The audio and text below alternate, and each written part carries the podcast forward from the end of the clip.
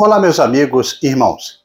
Que a graça e a paz do nosso Senhor e Salvador Jesus esteja com cada um de nós. Começamos aqui mais uma lição da revista Palavra e Vida, produzida pelo Departamento de Educação Cristã, juntamente com o Departamento de Comunicação da Convenção Batista Fluminense.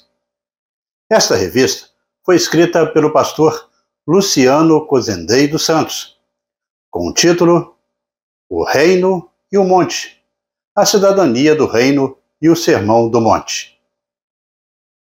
Antes de começarmos a apresentação desta nossa quinta lição, que traz o título Deus conhece a intenção do coração, eu te convido a se inscrever gratuitamente aqui no nosso canal, no botão aqui embaixo onde está escrito inscreva-se. Curta, deixe o seu comentário, que é muito importante para nós, e acione o sino das notificações para que você possa receber todas as lições no momento em que nós estivermos publicando. Não esqueça, compartilhe também para uma pessoa, para que cada uma aí possa, juntamente com a gente, desfrutar da aprendizagem da palavra de Deus. Toda semana nós estaremos aqui publicando uma nova lição para estudarmos juntos. A lição de número 5, como eu disse, ela traz o título Deus conhece a intenção do coração. E tem o texto, texto base, no capítulo 6 do Evangelho de Mateus, do versículo 1 até o versículo 4 e que nós estaremos lendo neste momento para a introdução desta lição. E o texto, ele nos diz assim: Tenham cuidado de não praticar suas obras de justiça diante dos outros para serem vistos por eles. Se fizerem isso, vocês não terão nenhuma recompensa do Pai Celestial. Portanto, quando você der esmola, não anuncie isso com trombetas, como fazem os hipócritas nas sinagogas e nas ruas, a fim de serem honrados pelos outros. Eu lhes garanto que eles já receberam sua plena recompensa. Mas quando você der esmola, que a sua mão esquerda não saiba o que está fazendo a direita. De forma que você preste a sua ajuda em segredo. E seu pai, que vê o que é feito em segredo, o recompensará. Bem, irmãos, o objetivo dessa lição de hoje é que ao final desse estudo você compreenderá o alerta de Jesus contra o auto-engano e também a vaidade. Na última exposição, nós vimos na lição passada o Senhor Jesus confrontando o legalismo e o antinomianismo, que, mesmo sendo opostos, não eram soluções entre si. A solução está na graça do Senhor Jesus, que ele alerta sobre essa necessidade de cumprimento da lei com integridade. Jesus se dirige às pessoas que estavam invertidas quanto à interpretação da lei. Aprendemos também na lição passada que Jesus ele aponta é, que a vida cristã ela é uma autonegação e também uma autodoação. Jesus ele continuou o sermão do monte e neste texto que nós lemos, ao qual nós iniciamos aí o nosso estudo, o ensino, o mestre ele, ele nos alerta contra a hipocrisia e a fachada. Ele imaginou nesse texto que para qualquer um aplicando hoje uma cruciais necessidades, principalmente para a liderança. Nosso Senhor, ele falou sobre fazer uma coisa, fazermos para sermos vistos. Isso é muito preocupante com relação a Mateus, como ele retrata. Jesus, dessa forma, ele pretende construir convicções fortes em seus discípulos.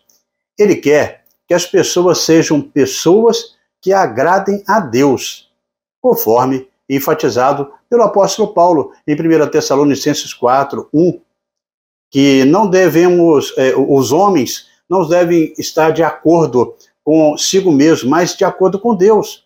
Neste texto de Mateus, Jesus ele pretende dar um suporte, fazer o bem, ajudar-nos com amor.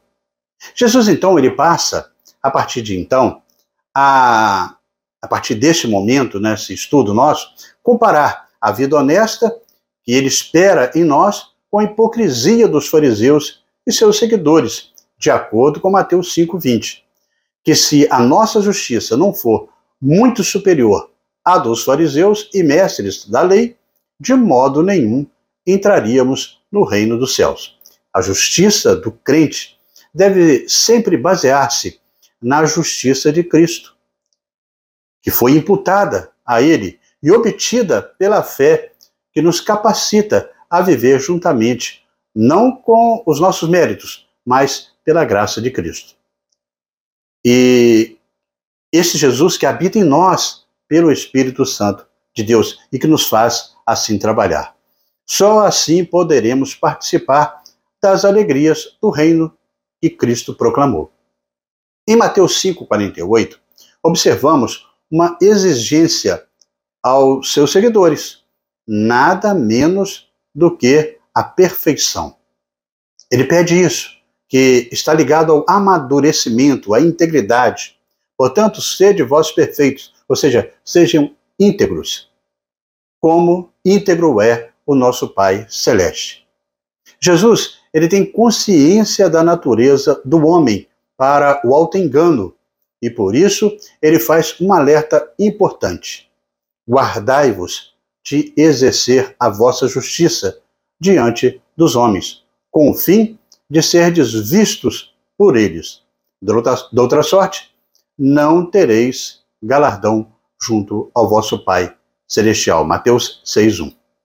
Então, irmãos, o mestre ele dá destaque a guardai-vos. E o termo grego aqui que ele utiliza expressa como trazer um navio para a terra e atracá-lo ali. Ou seja, deixá-lo ele em segurança. A forma que Jesus destaca é a importância do seu conselho para os seus discípulos.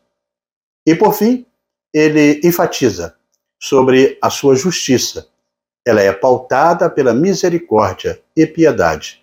A perfeição e o cuidado são necessários porque cidadãos do reino de Deus não podem viver de aparência, pois a aparência de piedade não é piedade. A ordem de Jesus para sermos perfeitos deve se restringir à questão do amor neste contexto. Assim como o amor de Deus, ele é completo, não omitindo nenhum grupo, assim o Filho de Deus deve lutar para a maturidade nessa questão. Então nós devemos nos comportar dessa maneira. O apóstolo Paulo também ele destaca em Efésios 5:1 e 2, quando ele diz que nós devemos ser é, imitadores de Deus, como filhos amados. Devemos viver em amor, como também Cristo nos amou e se entregou por nós, como oferta e sacrifício de aroma agradável a Deus. Isso não pode se referir à ausência do pecado, pois nós continuamos sendo pecadores, mas bem-aventurados, pois ainda temos fome de justiça e precisamos de misericórdia, a misericórdia de Deus. Desta forma, perfeito aqui enfatiza a medida de toda a vida pelo amor santo e perfeito do próprio Deus. E faz do versículo 48 uma conclusão e um resumo adequado de tudo o que os versículos 17 até o 47 disseram. A perfeição, ela transcende do amor de Deus. E é vista, primeiramente, em sua universalidade, pois todos os homens estão incluídos, não podemos excluir ninguém. Em segundo lugar, a sua compaixão para é, para conosco, porque Jesus ele estende aos ímpios, aos indignos, incluindo aqueles que não o amam, em retribuição. E terceiro, a sua particularidade aí pela busca ativamente do bem-estar deles, enviando chuva e sol acima de tudo, enviando para todos, aos seus filhos e às suas criaturas. Somente o nosso amor é assim perfeito. E que ele pode ser aí considerado sobrenatural e verdadeiramente cristão. Tal amor não é só o nosso dever atual, mas o nosso privilégio atual através do poder do Espírito Santo. Sem ele, não podemos fazer nada. Jesus, ele continuou o sermão da montanha e assim veremos no estudo de hoje que ele ensinou que há diversos motivos pelos quais as pessoas fazem boas obras. À medida que nós estudaremos Mateus 6, aprenderemos a buscar princípios que nos ajudem a realizar atos bons pelas razões corretas. E desta maneira, irmãos, chegamos ao primeiro tópico da nossa lição, e que tem o título O Senhor nos vê. O Senhor nos vê. Dois textos importantes apontam para o nosso Deus, que é justo e julga com equidade e amor. Em Provérbios 15, 3, temos que o, nós podemos ler que os olhos do Senhor estão em toda parte, observando atentamente os maus e os bons. E em Hebreus 4,13, destaca que nada em toda a criação está oculto aos olhos de Deus. Tudo está descoberto e exposto diante dos olhos daquele a quem havemos de prestar contas. Essas afirmativas são elencadas e neste texto lido são muito significativas, principalmente para os líderes de qualquer organização de nossas igrejas, e principalmente para aqueles que conduzem os rebanhos, para os pastores também. A nossa liderança está sobre os olhos do Senhor, estão debaixo dos olhos do Senhor. Tudo o que fizermos está sob o julgamento do Pai. As obras fundamentais de piedade judaica eram dar esmolas, orar, jejuar. No início do Sermão do Monte, Jesus ele vai delinear os aspectos fundamentais do caráter cristão por meio das bem-aventuranças, como nós já estudamos. Ele destaca que a justiça esperada dos cristãos deve ultrapassar a dos fariseus e escribas, evitando a manipulação de princípios para a realização de seus próprios desejos, como nós estudamos na lição passada. Esse comportamento compromete a integridade e resulta na falta de honra a Deus. Como John Stott ele expressou, os cristãos não devem impor limites artificiais. E neste caminhar, irmãos, chegamos ao segundo tópico da nossa lição, e que tem o título A Justiça do Cristão não tem limites. A justiça do cristão não tem limites. Ao notarmos as interações de Jesus com os religiosos de sua época, vislumbramos a sua vontade para todas as pessoas, não só daquela época, mas como as de hoje também.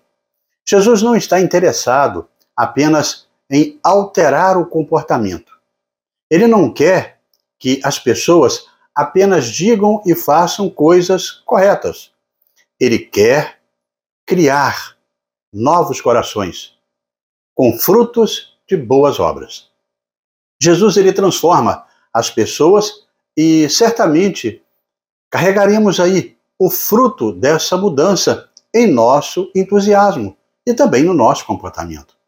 Aqui vai uma pergunta: o que as nossas obras e as nossas ações dizem a respeito da fonte de nossa vida espiritual, que é Cristo Jesus? Existe uma ênfase dada a diferença que o cristão deve ter, tanto dos fariseus quanto dos pagãos, dos religiosos e dos que não são religiosos, da igreja do mundo. E quando oramos, não poderemos ser hipócritas, dirigindo-nos aos gentios como semelhantes a eles.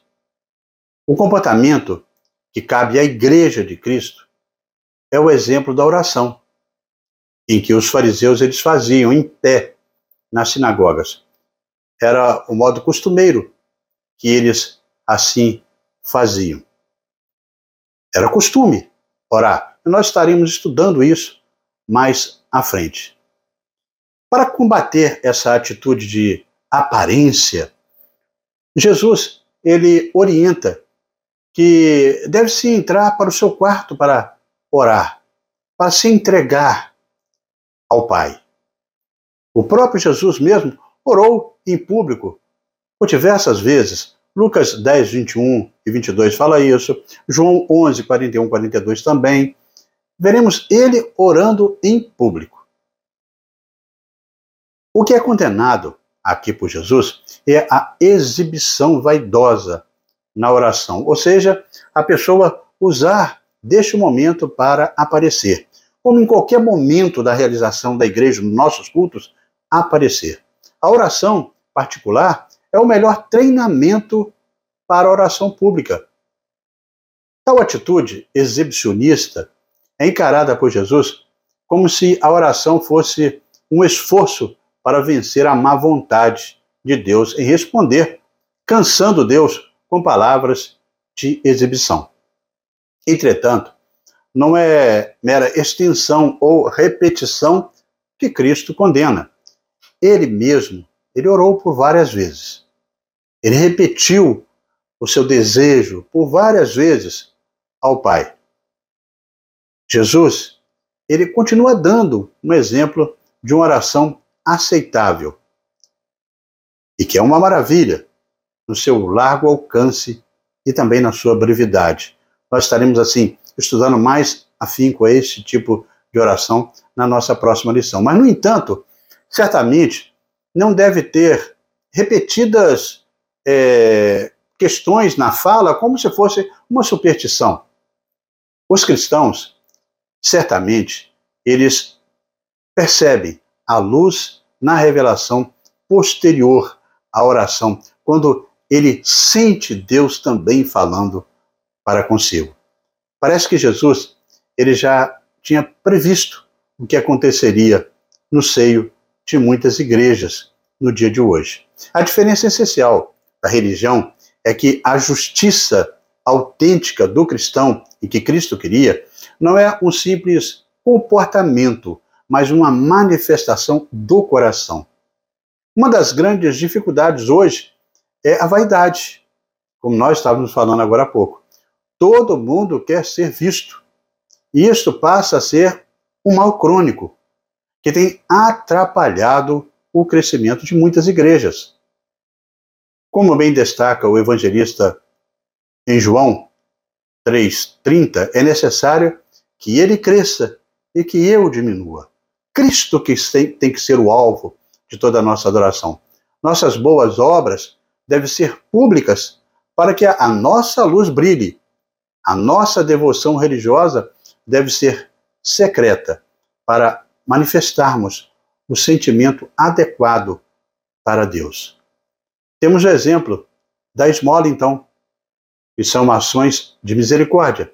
Jesus diz que os hipócritas, eles representavam um papel e os discípulos não deveriam ter esta prática, pois a prática cristã deve ter um sentimento correto para glorificar a Deus. São os motivos por trás das expressões religiosas que dão a estas o seu significado. Em Mateus 15, é, como ele vai falar mais à frente, estudaremos. A religião, como esperada nesse tipo de atitude, era falsa e até mesmo com questões hipócritas espirituais. Mas, infelizmente, não é somente na oração ou nesse tipo de prática que as pessoas só gostavam. Quem supostamente está orando? Deus, ele gosta da oração que sai do coração, daquilo que é feito saindo do coração. Naturalmente, disciplina da oração regular nas coisas boas, nas práticas. Os judeus, por exemplo, oravam três vezes ao dia, como aconteceu em Daniel, como a gente via lá no passado também. Orar é importante. Mas eles nem estavam necessariamente errados quanto à questão de orar. No canto, reservado, nas praças, nas sinagogas. O que é condenado, a gente repete, é querer aparecer nas orações. E também toda a prática religiosa. Este é o cerne da questão aqui.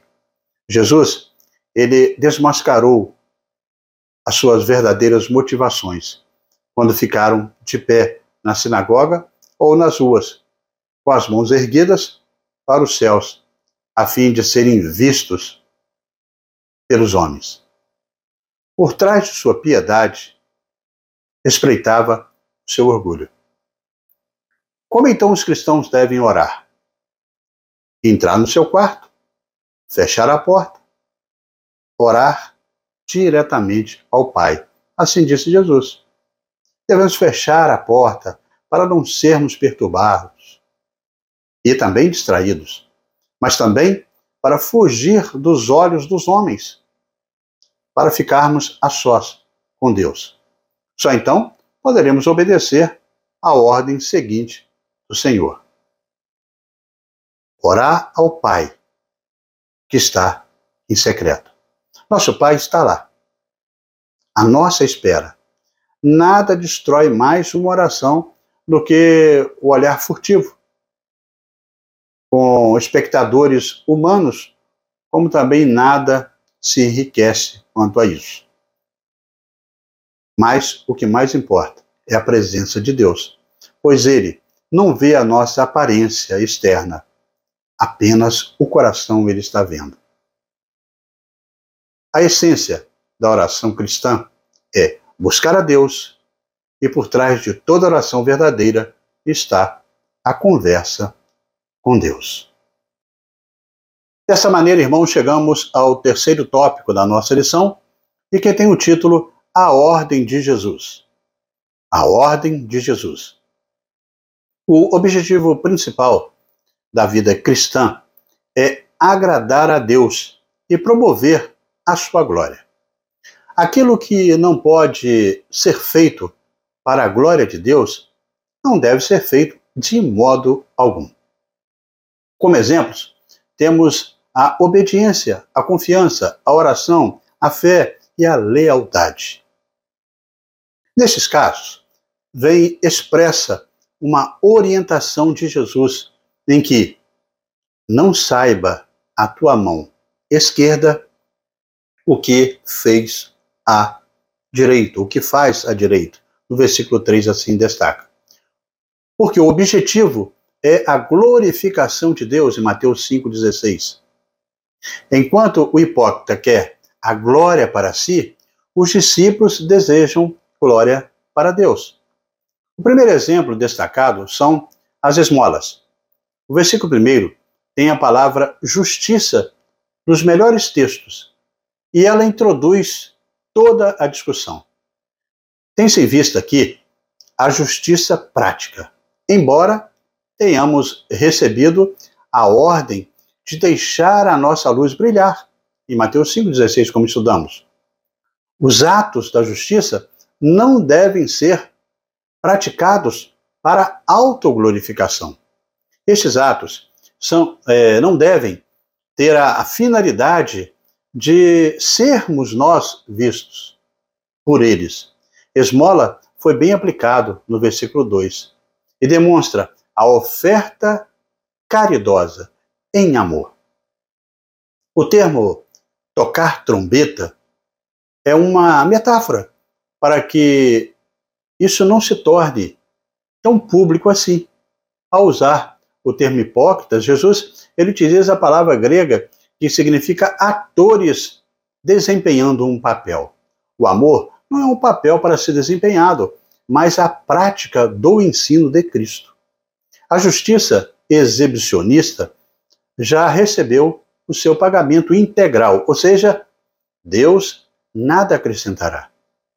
Aqueles que se contentam em dar a sua oferta em secreto serão recompensados, não pelo aplauso dos homens, mas pelo seu Pai celestial. O enredo bíblico, ele nos mostra que a queda nos deixou profundamente sem função em nossas emoções. Valorizamos o trivial e nos entediamos com a grandeza. O apóstolo Paulo nos exorta em 1 Coríntios 10, 31, dizendo: Portanto, quer comais, quer bebais, ou façais qualquer coisa, devemos fazer isso para a glória de Deus. Glória de Deus é uma opinião, é um respeito de alguém que resulta isso tudo em louvor. Será que os hipócritas não deve, não teve, não tiveram um encontro com Deus? Não nasceram de novo? Pois o homem que entende a grandeza de Deus não busca a glória para si. Como Davi expressou, as palavras dos meus lábios e o meditar do meu coração sejam agradáveis à tua presença, Senhor no Salmo 19, 14. O Senhor Jesus, ele não somente aponta a direção, como também aponta a recompensa em segredo, para a sua esmola ficar em segredo. E teu Pai, que vê em segredo, te recompensará. Versículo 4. Qual é então a recompensa que o Pai Celeste dá àquele que faz a sua dádiva em secreto. Não é pública, nem necessariamente futura. Provavelmente, a única recompensa que o verdadeiro amor deseja quando dá ao necessitado é ver o alívio desse necessitado. Isso já é a nossa dádiva. Quando por meio das suas dádivas o faminto ele é alimentado, o nu é vestido, o doente é curado, o oprimido é liberto e o perdido é salvo. O amor que provocou tudo isso é a dádiva que nos torna muito satisfeitos. Este amor, que é próprio do amor de Deus, expressa através dos homens, traz consigo as suas próprias alegrias, que são secretas, e não espera outra recompensa. Resumindo, nossas dádivas cristãs não devem ser feitas nem diante dos homens, na esperança de que comecem a bater palmas para isso, nem diante das pessoas que recebem, com a nossa mão esquerda aplaudindo a generosidade da mão direita, mas diante de Deus, que vê o íntimo do nosso coração e nos recompensa com a descoberta de que, usando as palavras de Jesus, mais bem-aventurado é dar do que receber.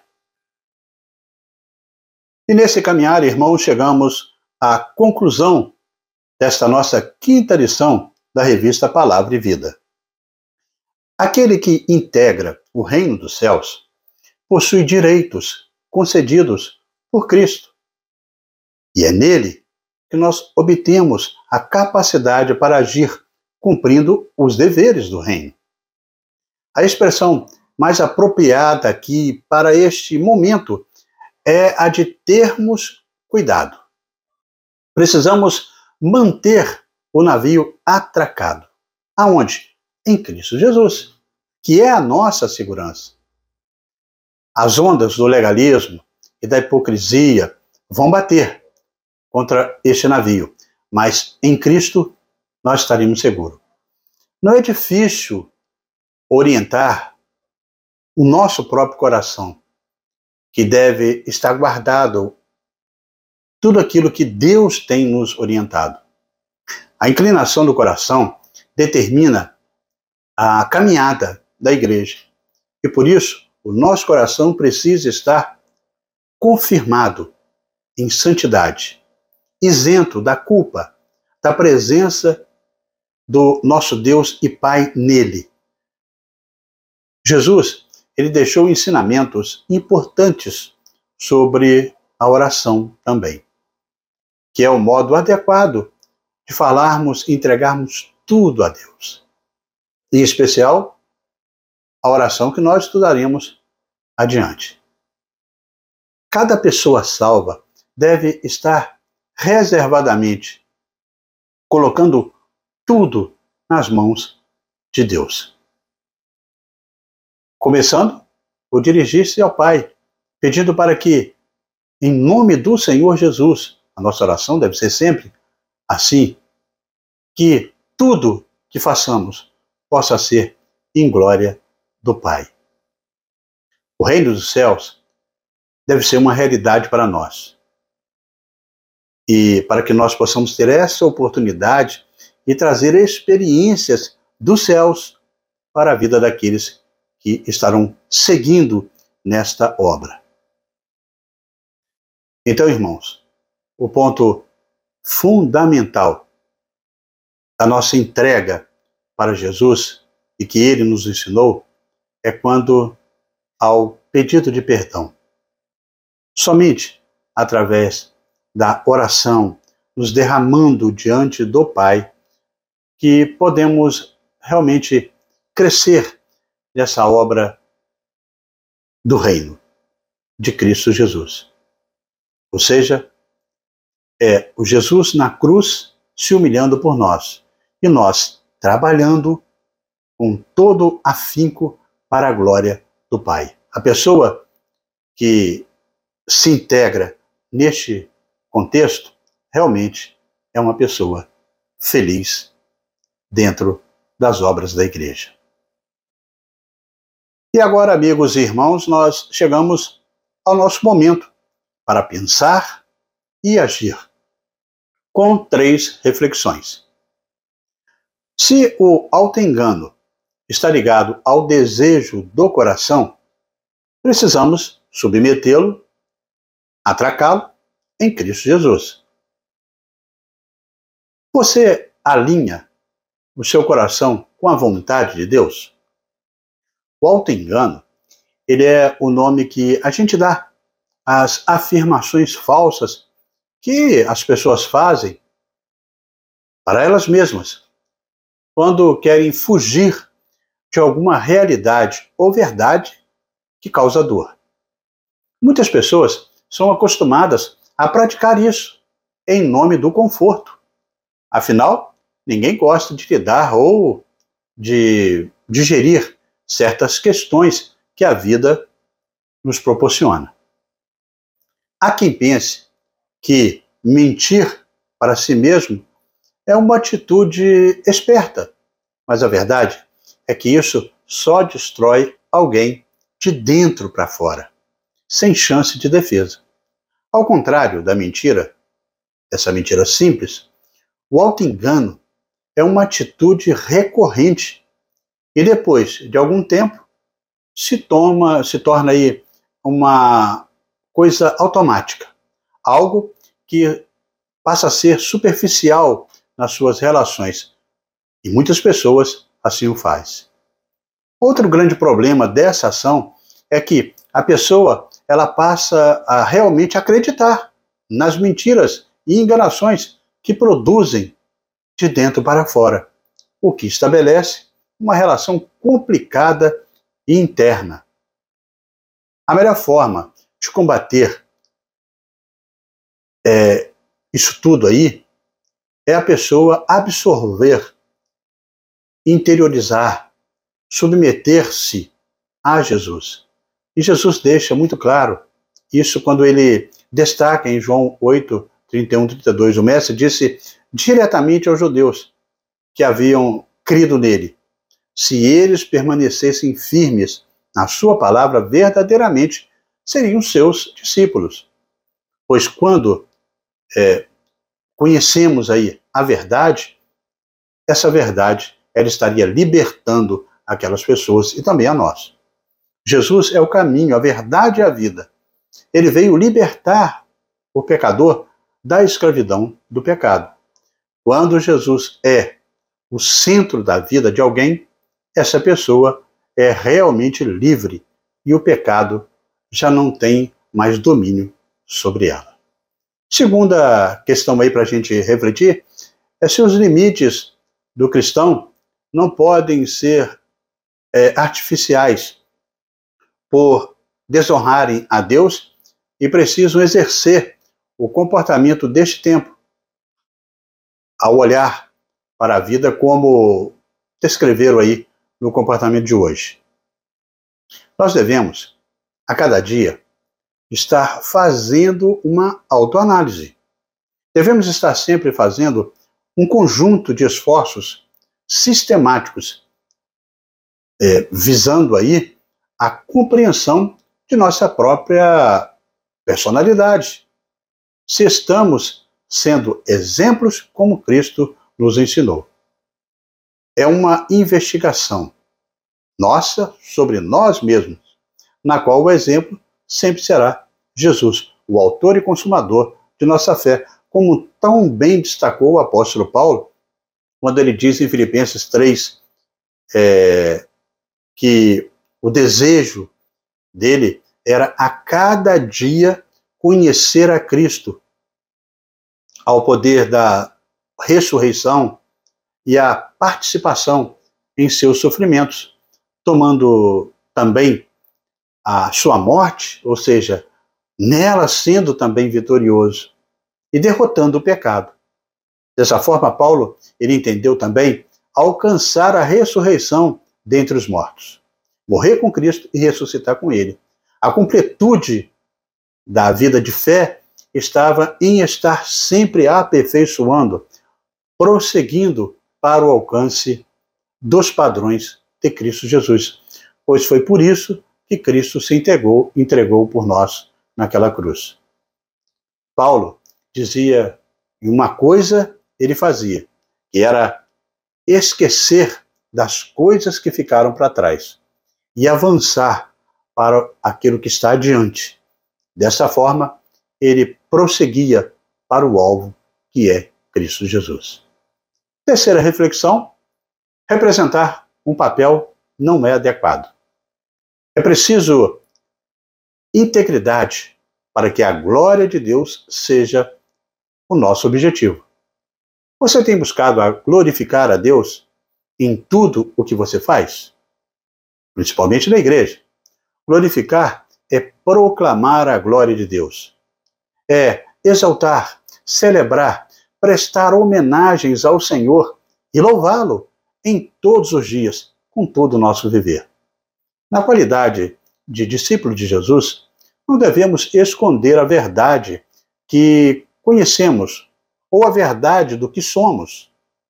Não devemos fingir que somos diferentes, mas devemos desejar que o nosso cristianismo seja visível a todos. Refugiar-se no invisível é uma negação do seu chamado. Se uma pessoa que se diz ser de Jesus e que procura é, esconder-se, já deixou de segui-lo. Antes, nós devemos ser cristãos autênticos, vivendo abertamente a vida descrita nas bem-aventuranças, sem nos envergonharmos de Cristo. Então, desta forma, as pessoas nos verão e verão as nossas boas obras e assim glorificarão a Deus, pois reconhecerão inevitavelmente que é pela graça de Deus que somos assim. Que a nossa luz é a luz de Cristo e que as nossas obras são obras dele, feitas em nós através do Espírito Santo em nossas vidas. Deste modo, louvarão a luz de Cristo e não as lâmpadas que somos nós. O Pai, ele está nos orientando e nos vendo como nós estamos praticando. Até mesmo aqueles que nos injuriam não poderão deixar de glorificar a Deus por nossas vidas por causa da própria justiça pela qual eles nos perseguem. Dessa forma, os exemplos de justiça que são apresentados aí por Jesus aparecem evidenciados. O que ele esperava que os seus discípulos fizessem assim o mesmo. Ele tomou como certo que assim os seus discípulos eles estariam agindo. Que você possa compartilhar os momentos em que vocês se sentiram abençoados por atos de sincera devoção ao Pai Celestial. Dessa maneira, você poderá ajudar uma outra pessoa, um outro irmão, a se fortificar também na fé. Lembre-se que quando temos a motivação correta em nosso coração, não ficamos preocupados com o fato de sermos vistos ou de não sermos vistos pelos outros, mas temos certeza de que estamos sendo vistos pelo Senhor. Orem e agradeçam a Deus pelos ensinamentos tão oportunos obtidos nesta lição de hoje. E assim, amigos e irmãos, terminamos mais uma lição da revista Palavra e Vida. Mas antes de você sair, eu te convido para se inscrever no nosso canal. No botão aqui embaixo, onde está escrito Inscreva-se. Curta, deixe o seu comentário, acione o sino das notificações e compartilhe para que mais pessoas também possam desfrutar do conteúdo para a edificação de cada um na aprendizagem da palavra de Deus.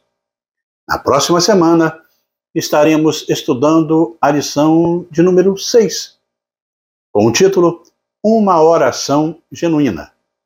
Uma Oração Genuína. Estaremos publicando aqui esta nova lição, se Deus assim nos permitir. Amém?